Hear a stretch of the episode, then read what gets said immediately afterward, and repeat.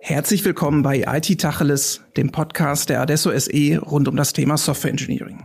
Heute unterhalte ich mich mit Dore, äh, Dr. Florian Mock, Oliver Check und Tobias Struckmeier über das Thema Large Language Modelle und speziell, wie diese die Programmierung verändern werden. Damit ihr wisst, wer hier spricht, stellt euch drei doch bitte mal kurz vor. Hallo, mein Name ist Dr. Florian Mock. Ich bin bei Adesso als Machine Learning Engineer und Data Scientist. Hatte vorher an der Uni Jena Bioinformatik studiert und promoviert dann mit Schwerpunkt auf die Verwendung von Sprachmodellen in der Genetik. Ja, ich bin Tobias Struckmeier. Ich bin hier Principal Software Engineer bei Adesso. Äh, meine zentralen Themen sind JavaScript, Node.js und Frontend-Themen. Und ich bin passionierter KI-User, ähm, ich glaube seit der ersten Stunde. Ja, mein Name ist Oliver Check. Ich bin äh, Teamleiter bei der Adesso SE und äh, sehr lange als Softwarearchitekt bei der Adesso SE unterwegs gewesen. Und meine Schwer äh, Schwergebiete dabei sind ähm, .NET, Microsoft und die Azure Cloud. Und auch ich beschäftige mich seit äh, längerem schon mit KI-Modellen und ähm, den Themen, was dazugehört, auch privat. Große Runde, großes Thema und ganz wichtiger Disclaimer vorab. Wir nehmen heute auf, am 16.03.2023 um 10.11 Uhr. Warum sage ich das? Weil wir über ein Thema sprechen, das in der Vorbereitung dieses Podcasts sich bereits dreimal umgekrempelt hat, fast vollständig. Wir reden über Large Language Modelle, bekanntester Vorreiter da oder der, der am, am meisten diskutiert wird, gerade ChatGPT. Gerade da passiert gerade viel. Zum Zeitpunkt der Aufnahme ist vor zwei Tagen GPT GPT-4 rausgekommen. Wenn der Podcast veröffentlicht wird, sind wahrscheinlich schon zwei andere Modelle. Ähm, rausgekommen, damit wir aber mehr in das Thema einsteigen. Ihr kennt das oder die Zuhörenden vom IT Tachles Podcast. Wir starten immer mit der Partyfrage. Wie würdet ihr das Thema auf Mitternacht auf einer Party erklären? Ich würde das so erklären, weil den meisten Leuten, mit den meisten Leuten, mit denen ich mich unterhalte, die haben ihren eigenen persönlichen Assistenten, sowas wie Siri, Google oder Alexa zu Hause.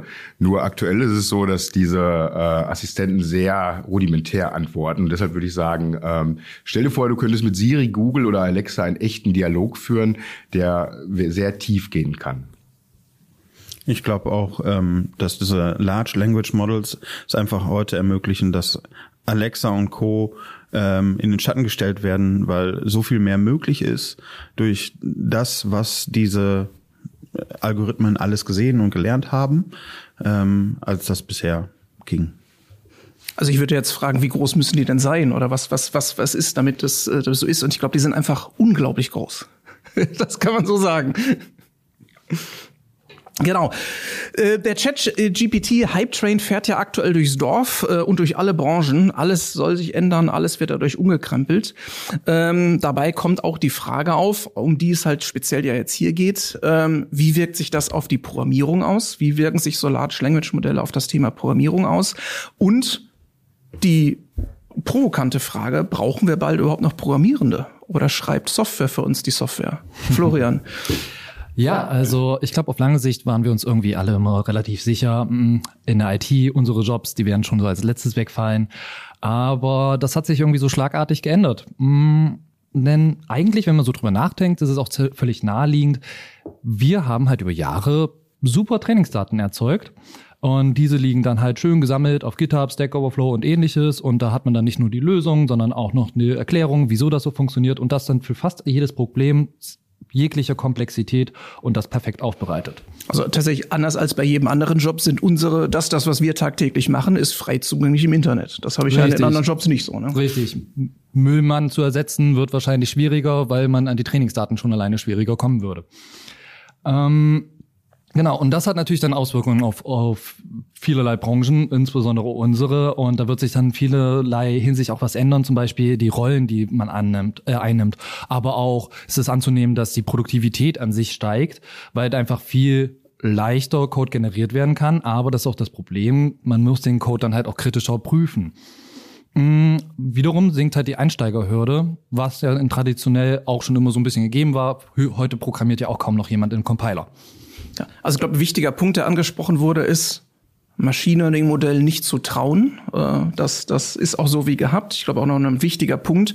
Wir können jetzt, oder es macht gar nicht so viel Sinn, auf einzelne Features von einzelnen Modellen konkret einzugehen, sondern wir reden ja eher über das allgemeine Thema, ähm, weil das wird bleiben, das Misstrauen vor Machine Learning generierten Inhalten, Algorithmen etc. war schon vorher da war auch vorher schon wichtig. Also die musste ich, ich musste die Machine Learning Modelle ja noch, noch schlechter behandeln als Studierende, in Anführungszeichen. Ich muss die noch viel mehr kontrollieren ähm, und zu gucken, dass sie halt das Richtige machen. Ich glaube, das sind, sind Themen, die bleiben, die jetzt auch ähm, wichtig sind für uns. Genau, also ich, ich äh, habe mich natürlich auch dieser Diskussion schon gestellt und mich mit dem Thema beschäftigt. Ich habe da aktuell gar nicht so die Angst vor, dass da irgendwie ich in fünf Jahren irgendwie arbeitslos auf einmal bin, weil irgendwie ähm, jetzt äh, KI für mich äh, meinen Programmcode generiert. Also ich finde das aus der aktuellen Sicht, denke ich, dass das ein weiterer Helfer sein wird, der eigentlich die Programmierer aktuell in seiner täglichen Arbeit unterstützen wird. Wir sehen es ja an anderen Themen, die man sich gleich nochmal angucken wird, sowas wie GitHub Copilot oder solchen Sachen, ne, dass wir da einfach Unterstützung einfach weiter beibekommen, was wir ja schon bereits in anderen Bereichen schon mal haben, wenn man sich mal solche Gebiete anguckt, wie beispielsweise Low-Code, No-Code oder sowas. Ne, da haben wir auch bereits Bereiche, wo als diese rausgekommen sind, auch schon kritische Stimmen kamen und Angst war, werden die Programmierer jetzt ersetzt, wird noch Low-Code oder No-Code benutzt oder sowas. Deshalb denke ich, es wird, man muss halt lernen, damit zu leben und es in seinen Alltag einfach mit reinzubringen. Und umso produktiver wird, glaube ich, die Arbeit werden, die man damit machen kann. Ja, ich glaube auch. Ähm, also in täglichen Gebrauch ähm, für Entwickler zieht das sicherlich ein, auch äh, durch wahrscheinlich ähm, technisch äh, versierte Anwender, würde ich mal sagen. Ähm, aber wie wir halt auch schon bei Low-Code und so weiter gesehen haben, für große Projekte ne, brauche ich halt irgendwie gut koordinierte Teams. Ich brauche viel Fachwissen. Ich brauche ein, ein ganz anderes Komplexitätsleben und, und Blick auf das Gesamte. Und ich glaube, auch das wird dazu führen, dass wir noch lange da sein werden. Dann lass uns da mal tiefer einsteigen. Wie sieht denn die Programmierung mit Large Language Modellen, so fasst man ja alles zusammen, also alles ne ChatGPT und BART und wie sie alle heißen, die können wir als Large Language Modelle zusammenfassen. Wie sieht die Programmierung konkret damit aus? Also man hat ja mehrere Möglichkeiten. Ja, es gibt ja solche Sachen wie äh, Natural Language to SQL, um mir halt SQL-Abfragen oder ähnliche Sachen generieren zu lassen. Oder ich kann aber auch schon Abfragen stellen, um direkt zu sagen, ich möchte gerne eine Website äh, haben, die mir generiert werden soll. Kann auch noch die entsprechende ähm, Programmiersprache dazu haben oder das entsprechende Framework mit anzugeben, in, als was dann zum Schluss ausgegeben werden soll. Äh, ich denke, jeder von uns hat selber schon damit rumgespielt und hat so seine Vor- und Nachteile halt schon selber dabei herausgefunden. Auch ich habe halt schon gesehen, ne, wenn ich mir Code generiert habe, es ist halt auch nicht perfekt. Ne? Also ich möchte gar nicht zu tief, glaube ich, jetzt auf die Themen mit eingehen, aber ich habe mir halt auch Code generieren lassen, der halt auch immer wieder korrigiert werden musste, weil der halt einfach nicht mein Anspruch, meine Ansprüche halt einfach erfüllt hat. Ich glaube, wir können, können zwei große Bereiche da unterscheiden. Das heißt, wir haben einmal das Thema Code-Generierung, wo ich mir tatsächlich eine Programmier Code generieren lassen kann.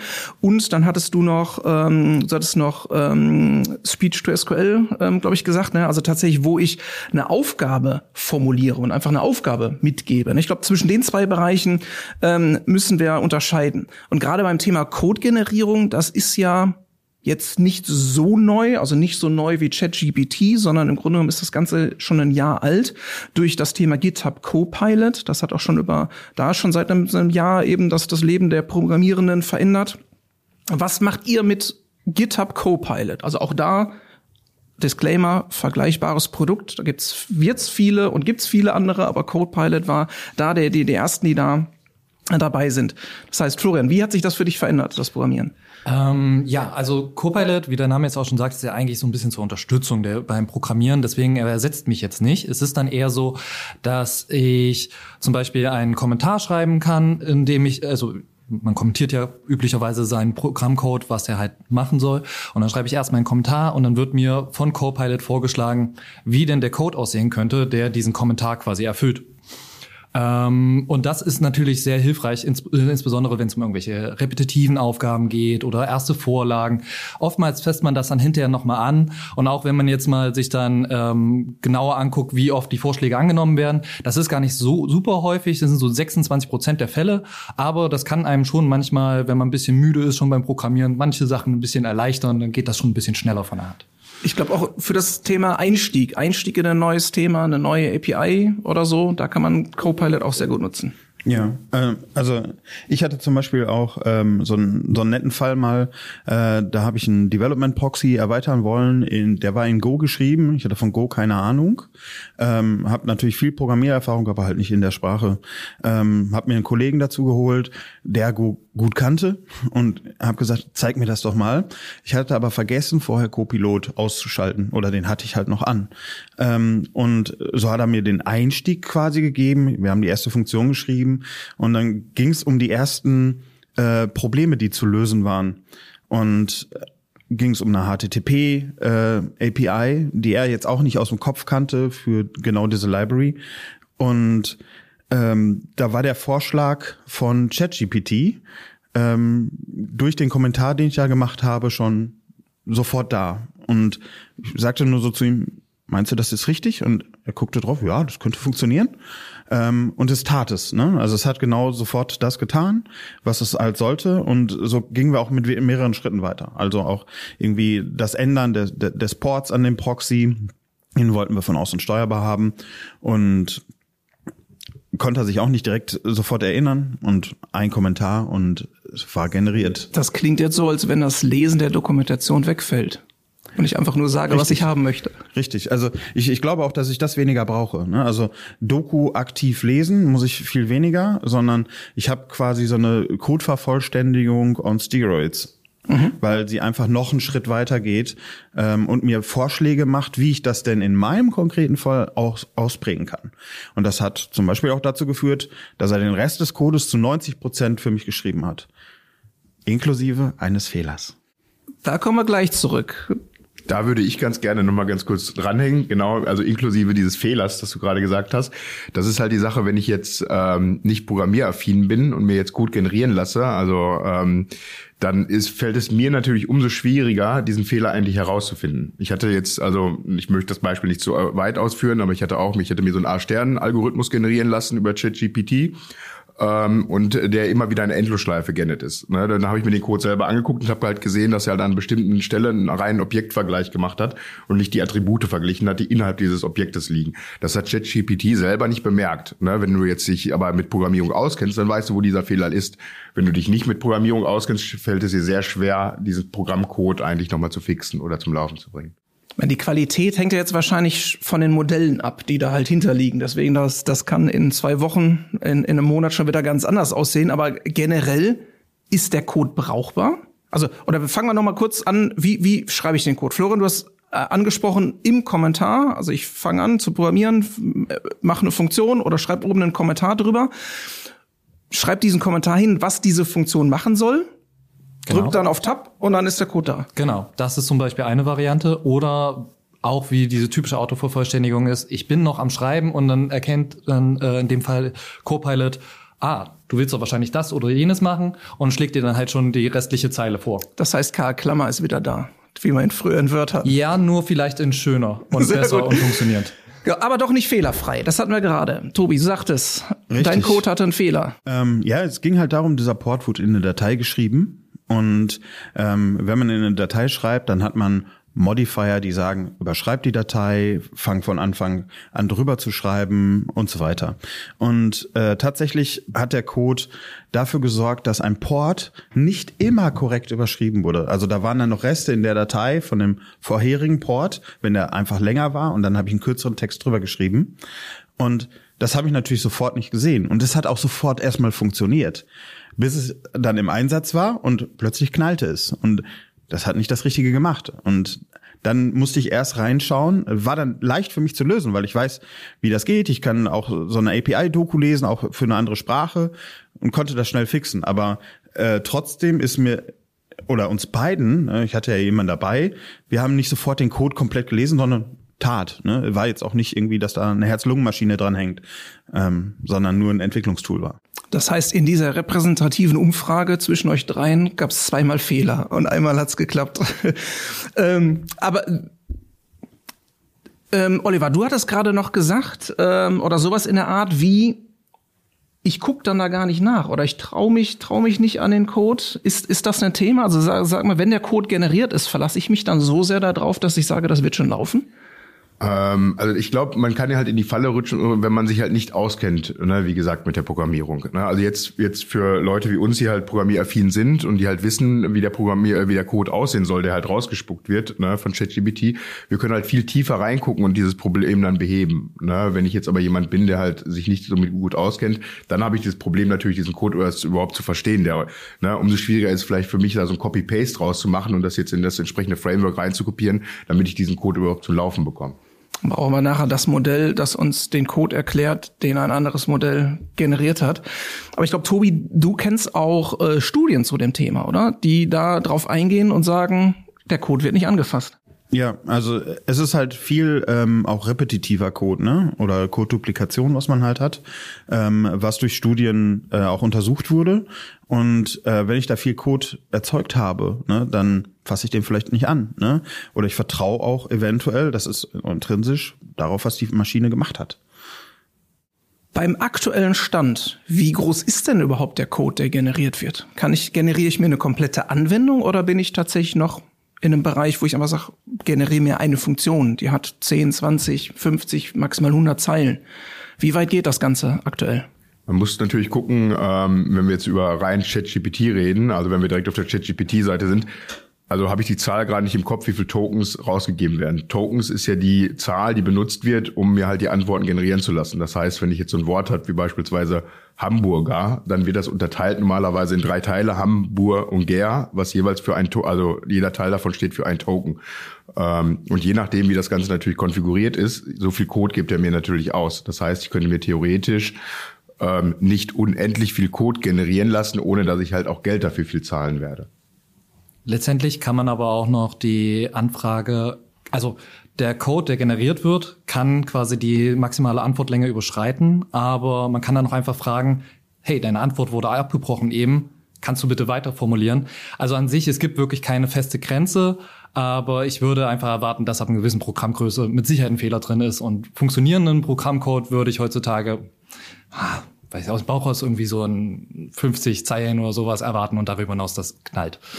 Okay, also bis, bis ein ERP-System geschrieben wird, da haben wir noch ein paar Meter vor uns. Wäre aber auch tatsächlich eine, äh, ein Vorschlag von dir. Verstehe ich das richtig? Also du sagst, das, was ich mir generieren lasse, das sollte tatsächlich nicht allzu groß sein, damit ich es überblicken kann? Ja, also ich glaube, es wäre eine gute Herangehensweise. Also man kann ähm, ChatGPT zum Beispiel verwenden, auch um erstmal so eine generellen Vorgang. Wie würdest du das Problem lösen? Und dann gibt's halt richtig so einen Punkteplan. Eins, zwei, drei, vier. Und dann kann man die wiederum runterbrechen in mm, Anwendungen, die man jetzt zum Beispiel anfragt. Das wäre wahrscheinlich eine Möglichkeit, die man ganz gut machen kann. Aber jetzt einfach zu sagen, programmier, programmier mir mal bitte Windows 11, das wird wahrscheinlich nicht funktionieren. Müssen wir mal ausprobieren. Aber ähm, du hast gerade einen Punkt ähm, gesagt, also ChatGPT zu fragen und da seht es uns nach, liebe Zuhörenden. Äh, ChatGPT ist so, so ein Synonym mittlerweile äh, für das Thema. Da gibt's äh, eben auch andere Modelle, aber ChatGPT ganz weit vorne.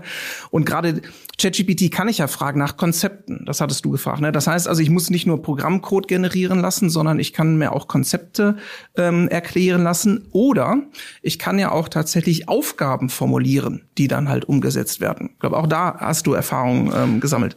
Genau. Ähm, da ist es so, dass ich mh, mm, für einen speziellen Use Case hatten wir die Anforderung, dass wir einen Zeitungstext hatten und wir wollten gerne wissen, wo der spielt also wo wirklich der Handlungsort ist und dann nicht nach Möglichkeit jetzt nur Berlin oder Deutschland, sondern dann nach Möglichkeit der Bäcker in der Kranachstraße in Düsseldorf.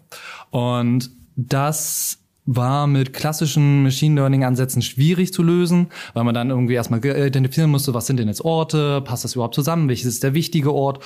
Und heutzutage lief das lief das dann ganz anders. Ich habe einfach eine Bibliothek verwendet, Langchain hieß die, habe dann gesagt, bitte nimm mir ähm, von der OpenAI deren neuestes Textmodell, also Large Language Modell und habe dann einfach nur reingeschrieben quasi als Prompt, hey, als folgendes kommt ein Text, der ist ein, aus einer Zeitung. Wo ist der Handlungsort?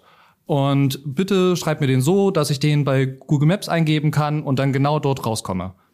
Probiert wirklich drei, vier, fünf verschiedene komplizierteste Texte, wo es super äh, wirklich selbst für Menschen nicht unbedingt leicht war, kein Problem. Super, funktioniert einfach einwandfrei. Da sind wir dann doch wieder dabei, dass wir keine Programmierenden mehr brauchen. Aber tatsächlich ein, ein anderer Ansatz eben halt als, als eben Programmcode oder nicht ja. weiter in der Programmierwelt zu bewegen, ist tatsächlich der Ansatz, ich formuliere eine Aufgabe und gebe einfach nur eine Aufgabe mit als, als Text und bekomme was bekomme ich eigentlich zurück? Auch Text oder kriege ich einen Array zurück oder wie kriege ich die Daten zurück? Aktuell ist es so, dass man auch Text bekommt, aber letztendlich kann man den repräsentieren lassen, wie man will. Also wenn man jetzt eine bestimmte Anforderungen hat, dass das aussehen muss, um wie das aussehen muss, dann kann man das dem Modell halt auch in der Anfrage mitgeben und kriegt es dann entsprechend zurück. Also von daher ist man da relativ frei. Also wahrscheinlich kann ich mir einfach eine Tabelle auch in ein Array umwandeln lassen. Hatte ich tatsächlich den Fall. Also ich hatte Text ähm, das war Freitext von Menschen formuliert, auch mit Fehlern. Ne? Da stand JavaScript mit K statt mit C drin und irgendwie unterschiedlich getrennt. Und ähm, ich war ganz äh, überrascht tatsächlich. Ähm, ich habe mal einen Prompt formuliert, wo ich gesagt habe, okay, extrahier mir bitte die Technologien, habe eine, nur die Header einer Tabelle angedeutet, ne, also Technologie, ähm, den entsprechenden Skill-Level und aus welchem Bereich ist das? Ist das irgendwie ein Testing-Tool, ist das Backend, Frontend? Das wollte ich halt extrahieren aus einem Text. Und ich dachte, okay, das kriegt er nicht hin. Aber zu meiner Überraschung hat er sehr, sehr gut hinbekommen. Der hat also wirklich, ohne dass ich ihm sagen musste, welche Technologien es gibt oder so, das, das wusste ChatGPT äh, und hat mir das dann entsprechend äh, aufbereitet aus dem Text. Das heißt, ich muss nicht mehr irgendwas schreiben, was es extrahiert, sondern ich sage hier KI, den Teil, deine Aufgabe. Ähm, es gibt ja auch noch die Möglichkeiten, dass man diese Sprachmodelle selber verknüpfen kann mit anderen Programmen. Also man kann dann halt auch quasi sich das Sprachmodell wie so eine Schaltstelle vorstellen. Zum Beispiel dieses, was ich kurz auch eben ange äh, angesprochen hatte, die Bibliothek Langchain, ähm, die ermöglicht es, dass ich dann wirklich so ein Netzwerk quasi baue, wo ich dann am Anfang nur eine Anfrage schreibe, wie was ist das Durchschnittsalter des Bundestags und dann lernt äh, und gebe dem Modell dann mit, hey, hier hast du eine API für Google, die verwendet man so und so und so und so. Das ist dann eigentlich einfach auch nur, dass ich diesen menschenlesbare Beschreibung, wie man die API verwendet, dem Modell mitgebe und dasselbe dann auch für einen Taschenrechner und dann dasselbe dann lernt, hey, wahrscheinlich für das muss, äh, um das zu beantworten, wie das Durchschnittsalter im Bundestag ist, muss ich erstmal wissen, wie ist der besetzt. Also muss ich googeln. Okay, dann google ich jeden, das Alter von jedem einzelnen Mitarbeiter und dann berechne ich am Ende erst mit dem Taschenrechner. Und das ist halt auch noch so eine ganz große Mächtigkeit, die jetzt irgendwie bei dem Ganzen noch dazukommt. Und somit bin ich auch nicht an diesen Text gebunden, sondern ich kann das quasi auch gleich weiterverarbeiten lassen. Also tatsächlich ja zwei Themen, die da noch äh, oder auch am Anfang mit dahinter stecken. Das heißt, ich habe einmal Large Language Modelle, die haben ein Sprachverständnis, die verstehen Sprache, den kann ich Text geben und sagen, was ist der der Ort und das kann man das ausspucken. Sie bringen aber auch ein Wissen mit ne, das, das Large Language Modell ist ja aus irgendwelchen Daten antrainiert worden. Also bei, äh, jetzt muss ich fast schon sagen, dem alten ChatGPT war es bis 2021, glaube ich, das Wissen, was da vorhanden war. Nichts Neues, aber sie haben ein Wissen, das sie mitnehmen können. Also ich kann es wie eine Suchmaschine ähm, formulieren, aber dann geht es ja tatsächlich jetzt noch den Schritt weiter, das, was du beschrieben hast. Sie verstehen auch die Konzepte oder verstehen, okay, diese Information habe ich nicht, die muss ich mir noch besorgen die kriege ich jetzt so zurück, dadurch verändert sich meine Ausgangslage, dann kann ich so vorgehen, muss vielleicht eine neue Anfrage stellen und und und. Also arbeitet sich dann ähm, nach und nach ähm, tatsächlich ähm, bei dem ganzen Thema ab. Wenn wir jetzt mal ähm, konkreter auch in, in Programmierung oder ähm, von uns reingehen. Ne? Microsoft hat viel Geld in ChatGPT investiert. Das hat dazu geführt, dass ChatGPT als erstes wirklich das Large Language Modell als einfache APIs in der Azure-Welt zur Verfügung waren. Oliver, deine Domäne. Was, was habe ich da für APIs? Was kann ich damit machen? Ja, ich würde da gerne nochmal auch einen ganz kleinen Schritt zurück nochmal. Also genau das, was du gerade gesagt hast. Microsoft ist da natürlich sehr früh auf den Zug aufgesprungen, hat natürlich die äh, Möglichkeiten gesehen, was dann mitkommt, hat natürlich hat dann 10 Milliarden, glaube ich, irgendwie in den äh, in die Entwicklung mit reingesteckt für ChatGPT ähm, und hat das jetzt aktuell bei sich in die Azure OpenAI Services mit aufgenommen, die aber nicht für jeden zuerst zugänglich waren. Also man musste sich selber anmelden. Ich hatte mich dafür auch vorregistriert, hatte Glück gehabt, dass ich angenommen worden bin, also dass ich schon so ein bisschen damit rumspielen konnte, dass ich mir die APIs schon mal angucken konnte und die Modelle, die halt dort zur Verfügung stehen ist das ein Zeichen, dass sich die Hersteller selbst nicht so sicher sind, ob das schon so hundertprozentig läuft oder nicht, dass sie noch so mit so Closed, Closed Beta Phasen starten? Ja, besonders weil Azure OpenAI, also es gibt diesen, die Möglichkeit gab es halt schon sehr lange, dass diese Azure OpenAI Services zur Verfügung stehen aber für den Normalverbraucher jetzt halt erst nach und nach kommen und halt antrainiert werden halt. Ne? Wir haben halt diese Gefahren, die ganz normal bei den KI-Modellen halt mit dabei sind, ne? die wir überall haben. Die probieren natürlich jetzt bei Azure mit rausgezogen zu werden. Ähm, also wie halt diese KI halt antwortet. Ähm, da ist es aktuell so, bei Azure ist es ja so, da haben wir die Cognitive Services, also wie beispielsweise die Face API und sowas. Und da ist jetzt einfach das OpenAI ein großer Bestandteil mit dabei.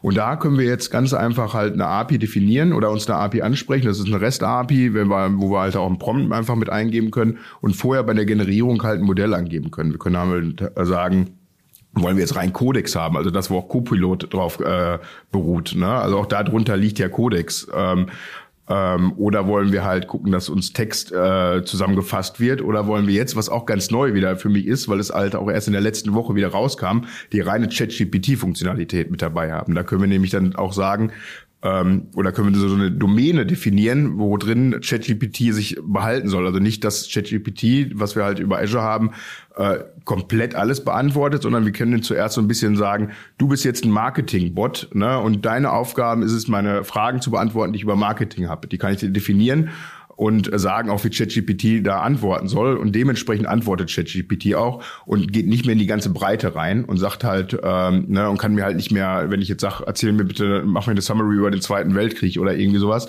das ist da in dem Moment nicht mehr seine Aufgabe, weil er eigentlich jetzt in einem engeren Kontext ist und zwar für Marketing zuständig ist. Also das heißt, aber ich, ich kann es tatsächlich nutzen. Die ersten Schritte, die du gesagt hast, äh, Richtung Codex geht ja schon noch tiefer, wo ich auch noch, noch KI-Wissen, Data Science-Wissen zu brauche. Aber das kann ich tatsächlich auch wirklich loslösen, dass ich wirklich zu dem Fall komme, ich schicke Text hin, ich schicke eine Frage, eine Formulierung hin, kriege das zurück und ich kann das sogar auf den eigenen Anwendungsfall anfassen. Ne? Also glaube, wenn, wenn ich so eine eigene Knowledge Database hätte oder einen großen Katalog von Produktdatenblättern etc., kann ich das schon mitgeben? Kann ich sagen, trainiere das mal, trainiere das mal an, lerne das mal für mich? Genau, also es steckt, glaube ich, auch noch etwas in den Kinderschuhen. Ich habe die Möglichkeit, KI-Modelle selber anzugeben oder selber zu anzulernen las zu lassen mit den Informationen, die ich gerne mit drin haben würde. Ich habe damit so ein bisschen rumgespielt, bin aber auch noch nicht so tief mit drin gewesen. Aber die Möglichkeit soll genau so, wie du es gerade gesagt hast, gegeben sein, dass ich eigene KI-Daten äh, mit reingeben kann und halt sagen kann, worauf ChatGPT oder in dem Moment halt wirklich antworten soll spannend, was daraus noch wird. Das heißt, äh, können wir jetzt schon sagen, die Welt als Programmierende für uns, die hat sich schon verändert? Definitiv. Also ich habe plötzlich einen Helfer, einen Sparingspartner. Ne, also ich, man macht das ja ganz gerne so mit Pair-Coding. Ne, mittlerweile kann ich den mal eben dazu rufen. Das, der funktioniert anders als ein Mensch. Ne? Mhm. Ähm, aber äh, er funktioniert. Und, äh, ich kann mich dann auf, auf ähm, Dinge konzentrieren, äh, die meine wirkliche Anwendung betreffen. Also ich muss jetzt nicht überlegen, wie benutze ich jetzt die API. Also idealerweise. Ne? Ähm, das ist immer so eine Ablenkung, die mich aus meinem normalen Gedankenfluss rausbringt. Und das fällt, glaube ich, schon weg, schon heute. Also das heißt, größer wird das, das Wie. Wir konzentrieren uns mehr auf das Wie als um das Was und sagen, ich habe einen Helfer dabei, der das Was steuert. Genau, da würde ich mich auch anschließen. Ne? Bei uns ist es halt so im Microsoft-Bereich, dass wir halt mit Visual Studio halt arbeiten und da ist ja auch schon zum Teil etwas mit integriert oder KI-Modelle zum Teil mit integriert oder was man früher sowas hatte wie den Resharper oder nicht früher hatte, den immer noch benutzt. Und genauso sehe ich das halt auch in Zukunft. Ich glaube, dass das einfach viel tiefer noch integriert wird in solche äh, IDEs und uns einfach unterstützen wird bei der Programmierung. Wir haben jetzt gerade gesagt, ähm wir wissen gar nicht, was in zwei Wochen, wie die Welt in zwei Wochen aussieht. Aber ich würde jetzt trotzdem mal die Schraube noch ganz viel weiter drehen. Was glaubt ihr denn? Wie sieht die Coding-Landschaft in fünf Jahren aus? Ich glaube, ähm, dass dass wir noch viel mehr darauf äh, fußen werden als heute, wo ich das partiell benutze, sondern das wird wahrscheinlich einfach integraler Bestandteil meiner Arbeit oder vielleicht sogar der Hauptteil, äh, die KI zu steuern und ähm, in partiellen Teilen halt vielleicht selber einzugreifen, aber ähm, ich werde das wahrscheinlich mehr validieren müssen. Die ich muss das sogenannte Prompt Engineering lernen. Also wie formuliere ich meine Anfragen so, dass die äh, dass die KI genau das tut, was ich möchte oder es Da gehen ja die ersten Marketingagenturen tatsächlich dahin und sagen, schreiben sowas als Stellenausschreibung raus. Ne? Wir suchen jemanden, ja. der KI für uns bedient. Habe ich letztens prominent gesehen. Ne? Ähm, eine Firma, die suchte im Silicon Valley jemanden, äh, der für 250.000 plus Jahresgehalt äh, äh, Prompt Engineering macht. Ne? Also ich glaube, das wird eine neue Disziplin. Interessant wäre auch mal so Analysen zu fahren, wie es bei Stack Overflow aussieht, ob einfach die Benutzerzahlen runtergehen werden, weil viel mehr Leute sich vielleicht über ChatGPT ihre Antworten reinholen. Ne? Das ist ja auch vielleicht so ein Punkt. Ne? Aktuell ist es halt so, ich gehe zu Stack Overflow, um mal wieder zu gucken, wie ich meinen Daytime umwandeln werde. Das werde ich halt in Zukunft halt nicht mehr machen, ne? weil halt äh, ich die reine Unterstützung dabei haben werde. Also, inter äh, interessanter Punkt fehlt uns dann irgendwann das das ist die lernende Grundlage, also ist Stack Overflow irgendwann ein, eingefroren quasi und äh, die Large Language Modelle spucken nicht mehr aus, weil keiner was Neues erstellt? Naja, letztendlich ist ja schon immer so, dass wir die Innovationskraft noch, sag ich mal, hauptsächlich Menschen verordnen. Aber äh, letztendlich KI kann auch kreative neue Lösungen finden für alte Probleme. Aber ich schätze mal, dass das schon so ein bisschen driften wird, dass wir so diesen mh, hm, wahrscheinlich innovativer werden als als einzelner Person, als einzelner Programmierer und dieses einfach, wie man diese entwickelten Sachen handelt, das kann man dann wahrscheinlich so ein bisschen abwälzen auf die KI-Sachen. Ich könnte mir auch vorstellen, dass ja einfach die Aufgaben so ein bisschen sich ändern. Also so ein Student wird dann vielleicht eher anfangen, erstmal irgendwie gescheite Prompts schreiben zu lernen, bevor er dann wirklich ans Programmieren geht oder so. Oder dass äh, wir haben ja auch vorhin über die Evaluation von Code geredet, dass wir den halt viel mehr jetzt prüfen müssen. Wahrscheinlich ist das ein Riesenmarkt in fünf Jahren. Da gibt's dann irgendwelche Tools, die einem dann schon sagen, hm, das sieht mir irgendwie nicht glaubhaft aus. Vielleicht gibt's dann auch so Meta- GPTs, die dann halt irgendwie das evaluieren, was ihre anderen kleineren Kollegen ausgespuckt haben. Also es bleibt spannend, finde ich. Wird denn, also wird es dann so sein, dass wir nur noch Testfälle schreiben, dass wir quasi sagen, komm, ich lasse die, die, äh, die Intelligenz äh, einen, einen Programmcode generieren und ich schreibe nur den Testfall dazu? Ich glaube, ähm, also Unit-Tests oder sowas, ne, oder auch andere Testarten, äh, die schreiben viele Entwickler gar nicht so gern. Auch wenn es sehr befriedigend sein kann, wenn da alles grün wird. Aber ähm, letztendlich ist das meist ähm, die Aufgabe, die die am Ende nicht die Belohnung bringt, ne? weil das ist nicht die Funktionalität, die ich jetzt implementiert habe, sondern nur der Beweis, dass sie richtig ist. Und man ist ja auch so ein bisschen biased. Man weiß ja, was rauskommen soll und Genau, schreibt genau. dann vielleicht auch ein bisschen in die und Richtung. Die, meine Hoffnung ist, dass die äh, KIs demnächst diese Aufgabe zum Teil von mir nehmen werden. Also ich werde irgendwie Spezifikationen vielleicht noch eingeben, ähm, äh, was bestimmte Testcases sind, die mir wichtig sind. Ähm, aber den Rest, vielleicht auch die Edge Cases, ähm, erzeugt mir vielleicht die KI. Also die Kreativität bleibt trotzdem beim Menschen dann oder das Arbeitsteilung? Das was? Ja, aber äh, ich glaube, irgendeiner muss ja die Richtung vorgeben. Ne? Was wir, was wir, was wir wollen. Ich drücke ja, ich gehe ja nicht an den, äh, an den Rechner morgens, drücke auf den Knopf, ach, Code ist da super, sondern ich sage ja schon, was der machen soll oder wohin der gehen soll, in welche Richtung. Ich muss das spezifizieren. Ne? Also ich muss immer noch sagen, was ich haben will. Und äh, das ist eventuell auch das, ähm, wo wir als Entwickler, Architekten ähm, dann auch noch unsere Position haben. Ne? Wir müssen halt irgendetwas aus einer äh, Business-Sprache oder aus einer fachlichen Domäne übersetzen in irgendetwas, was in einem technischen Kontext wieder Sinn ergibt. Ne? Oder was, was da auch bestimmte ähm, Ecksteine einhält. Glaubt ihr denn, es gibt bestimmte Bereiche, die noch nicht so weit weg sind? Prototypengenerierung zum Beispiel? Ähm, gibt auch ein schönes Tool, Wizard heißt das, also U-I-Z-A-R-D. Äh, das ist so ein Tool, da, da kann ich ähm, auf Papier einfach einen Prototypen malen. Ähm, auf Papier? Ja, das, auf Papier. Ne? Also äh, gerade Designer mögen das ja durchaus noch gerne. Ähm, und ich kann mir das halt zusammenstecken. Äh, ob vielleicht ist es auch ein, ein grafisches Tool, ne? Aber ähm, wo ich halt male. Aber das Wichtige ist, ich mache einfach nur schematische Zeichnungen und daraus plumpst am Ende äh, eine komplette UI von der gesamten Anwendung von äh, Anfang bis Ende mit Elementen, die ich vielleicht vorher schon vorgegeben habe oder ähm, die auch aus einer Bibliothek stammen. Und ähm, das ist halt so ein Enabler für nicht technische Personen oder weniger technische Personen, ähm, um ähm, auch mit Entwicklern dann anders zu kommunizieren, den Rahmen schon mal zu, vorzugeben oder einen schnellen Prototypen zu haben, den ich ausprobieren kann. Also spannend, das klingt so wie halt Code, also wie die klassische Code-Generierung. Wir hatten das Low-Code, No-Code-Thema. Wie gut sind so Applikationen wirklich, wirklich anpassbar?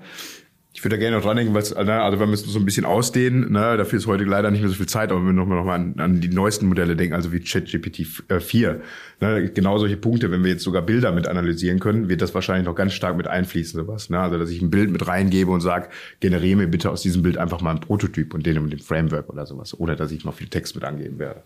Ja. Also ich glaube, zusammenfassend können wir sagen, spannendes Thema, hilfreiches Thema.